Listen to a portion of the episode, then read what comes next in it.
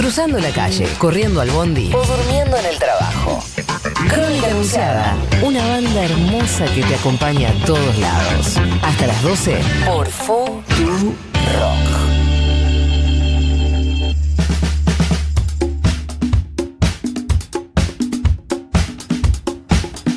Y en Crónica Anunciada nos vamos con eh, Poli Sabates a recordar un aniversario muy especial que se cumple en el día de hoy. Sí, lo decíamos al principio, jornada muy, muy especial, 10 años de la sanción de la ley de matrimonio igualitario, el 15 de julio de 2010, que significó, y lo vemos día a día, mucho más que una ley, es un paso adelante y un salto cultural en la ampliación de derechos de la población LGTBI más Q. Em, si les parece, no sé si está ahí eh, el audio, me dirán ustedes, pero quiero, perfecto, porque me parece que quiero arrancar con, escuchando estos testimonios y ahora vamos con la información.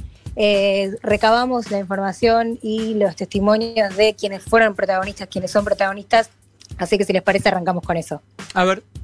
La ley de matrimonio igualitario no solamente reconoció derechos concretos para nuestras familias, eh, sino que es una ley que se constituye como mensaje de igualdad por parte del Estado. Y ese mensaje de igualdad genera transformaciones culturales eh, que, nos cambian la vida a todos, a, la diversidad, por supuesto, eh, en particular, y a la sociedad en su conjunto, ¿no? Nos hace una sociedad más igualitaria y más libre. Y hay mucho por hacer.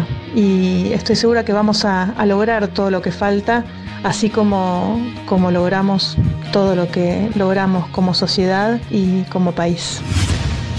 Creo que fue la noche más fría del año.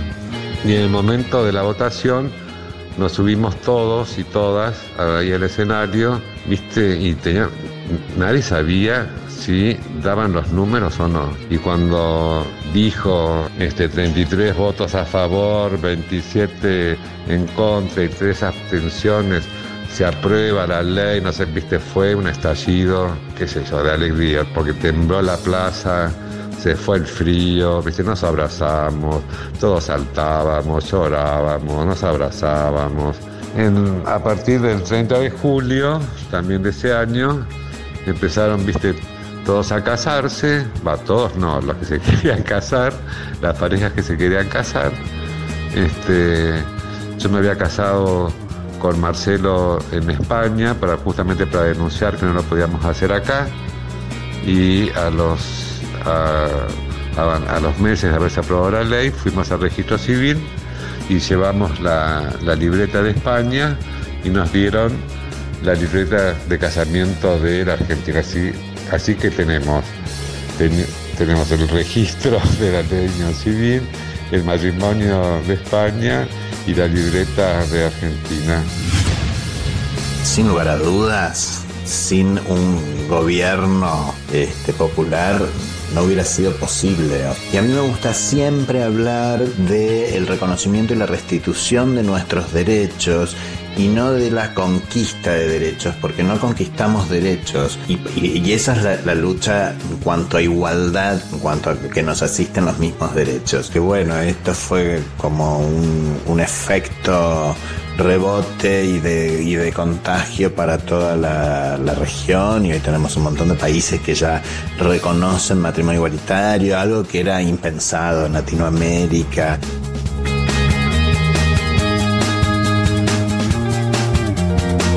Qué hermoso, qué hermoso recuerdo, ¿no? Yo recién veía el video de, de esa noche, a, las 4 de la mañana se, se votó la ley. Eh, y la celebración, ¿no? Y que pensaba que qué documento que, va a quedar en, la historia y uno no, puede dejar de, trazar paralelismo con lo que le tocó vivir hace pocos años respecto a la media sanción del proyecto de legalización del aborto, ¿no? Totalmente, son esas leyes históricas que quedan, bueno, obviamente las leyes quedan para siempre, pero que quedan de otra manera en eh, la sociedad. Argentina fue el primer país de América Latina, lo escuchábamos ahí, ahora repaso los nombres de los testimonios de quienes escuchábamos, pero decía fue el primer país de América Latina en reconocer la unión entre dos personas del mismo sexo en todo el territorio nacional, además fue el segundo país del continente después de Canadá y el décimo a nivel mundial en legalizar este derecho. Fue una ley y un debate que, bueno, vos haces ese paralelismo, Juan, con lo del aborto también acá dividió a la sociedad, generó el repudio muy fuerte de la Iglesia Católica. Me acuerdo del entonces Bergoglio, hoy Papa Francisco, en ese momento cardenal, que manifestaba que las, la inminente sanción en ese momento era una movida del diablo.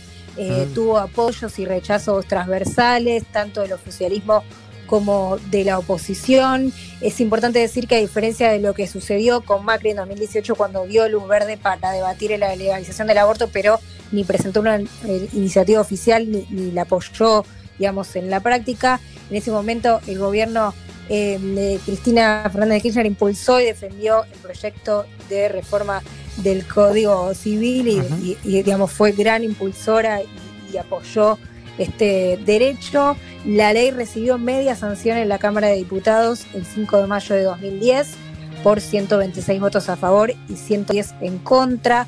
Se dio en medio de un muy largo debate que se prolongó por casi 12 horas. Se mezclaron ahí eh, discusiones sobre religión, libertad, hasta antropología.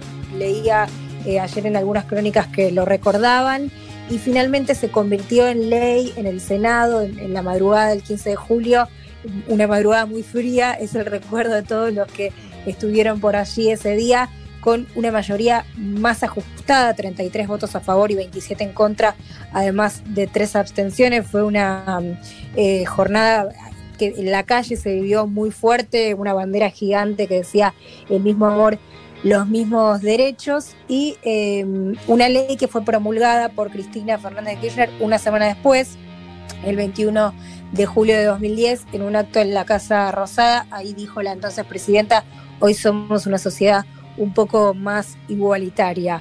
A ver, ¿qué, pasó con esa ley? Eh, durante los primeros seis meses de vigencia, unas 1.100 parejas del mismo sexo contrajeron matrimonio en el primer año 2.297 y según la Federación LGTB más de 20.000, el número exacto contabilizado hasta hoy en estos 10 años fue de 20.244 parejas del mismo sexo, solo en Cava 5.565. Eh, es una ley que amplió el concepto de familia porque no solo eliminó, digamos, la discriminación jurídica hacia parejas integradas por personas del mismo sexo, sino que permitió justamente esto, ¿no? Visibilizar distintas conformaciones familiares, es un concepto de familia que se va ampliando en la, realidad, pero bueno, eh, muchos sectores se resisten a estas transformaciones y la ley viene a poner em, a, no dejar ningún lugar a la duda sobre, sobre esto eh, quiero presentar a quienes escuchábamos recién al comienzo del editado que, editaron ahí en la producción. Estaba María Rayid, titular del Instituto contra la Discriminación de la Defensoría del Pueblo de la Ciudad y es integrante además de la Federación Argentina LGBT. Eh, César Sigluti, presidente de la CHA, pionero en las luchas por los derechos de la comunidad LGBTI, y José María Divelo, militante activo del colectivo, eh, presidente de la Fundación Grupo Efecto Positivo y además junto con su pareja Alex Freire fueron los primeros en contraer matrimonio.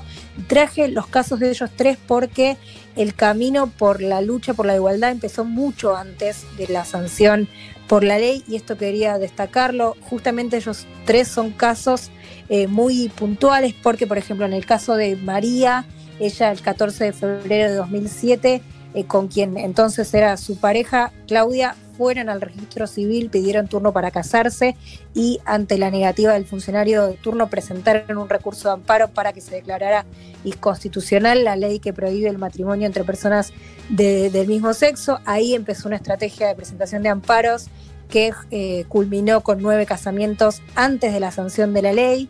El segundo caso, lo escuchábamos a César, él a principios de 2008 se casó en España, lo contaba con quien era su pareja desde hace más de 20 años, como estrategia para mostrar a nivel mundial que en Argentina eh, no se podían casar y se podían casar en otro país, digamos. Y el tercer caso de José María, que lo escuchábamos también, a principios de 2009 con Alex Freire, también su pareja en ese entonces, se propusieron casarse como cualquier pareja heterosexual. fueron a un registro civil de la ciudad de Buenos Aires a solicitar un turno sabiendo que se les iba a ser negado, pero fue como parte de un plan estratégico porque fueron con un escribano para que deje sentado ese acto de discriminación. Eh, bueno, hubo un amparo también en la justicia porteña y ocho meses después, meses antes de la sanción de la ley, una jueza resolvió aprobado el matrimonio entre Alex y José María, así que son tres casos que muestran un poco esto, que la lucha por la igualdad vino desde mucho antes de la sanción de la ley y que se logró justamente ese día. Bueno, eh, mucho por decir, ¿no? Eh, estos testimonios solos no alcanzan, pero sí eh, decir también que hay nuevas demandas, o sea, si bien se logró, por ejemplo, el reconocimiento de las familias con la ley y con la posterior modificación del Código Civil, todavía persisten algunas dificultades, digo, en el amplio espectro de derechos para las diversidades sexuales, ¿no? Todavía hay dificultades en el caso de aquellas personas que deciden cambiar de género para casarse, porque los registros civiles se niegan a reconocer eh, los efectos de ese cambio de registral en las actas de matrimonio a las personas que luego de casarse cambiaron su nombre y su sexo registral. También, aunque ahora se conocen, se reconocen las familias monoparentales o compuestas por parejas del mismo sexo, todavía se deben judicializar aquellos casos en los que las niñas tengan más de dos madres o más de dos padres. Bueno, quedan muchas cosas por avanzar, pero no queríamos em, dejar de, contar, digamos, todo el gran avance que significó la ley estos 10 años. Hoy, eh, algo que me parece hermoso y me parece testimonial muy válido, testimonialmente y muy fuerte, Senado TV va a retransmitir desde las 15 la sesión histórica de, aquel 15 eh, de julio del 2010, eh, por, va a ser por el YouTube de Senado Argentina, así que también digo quienes éramos muy chicos o muy chicas o quienes no por algo no, no, no pudieron ver la transmisión, hoy tenemos esa oportunidad y la verdad recomendar varias cosas, todo el suplemento Soy, la verdad completo de la semana pasada, suplemento Soy, el suplemento de diversidad de, de página 12, especialmente las notas de Silvio Lang y Alejandro Modarelli. Y varias actividades de hoy, la verdad que hay un montón en la agenda oficial. El Ministerio de las Mujeres, Géneros y Diversidad plantea una mesa de debate, así que digo, pondero eso porque es la primera vez que hay ministerio, un ministerio no solo de las mujeres, sino de la diversidad. Ah, también a las 17 horas va a haber esa, esa mesa de debate con varios y varias de las que de los que escuchábamos hoy en este testimonio, así que bueno, que no, eh, eh, queda chico cualquier homenaje y cualquier efeméride recordatorio, pero sí queríamos dejar sentadas estas bases, ¿no? Hermoso. fue, fue mucho más que una ley y fue un cambio profundo en la sociedad. Sí, hermosa columna, Poli, la verdad. Eh, yo no, yo sé que está mal lo que voy a hacer, pero no puedo dejar de acordarme en la resistencia y en quienes se resistieron a la ley de matrimonio igualitario. Eh, y me acuerdo puntualmente de, Gabriela Michetti hace unos años diciendo que se arrepentía de no haber votado a favor de, la ley de matrimonio igualitario.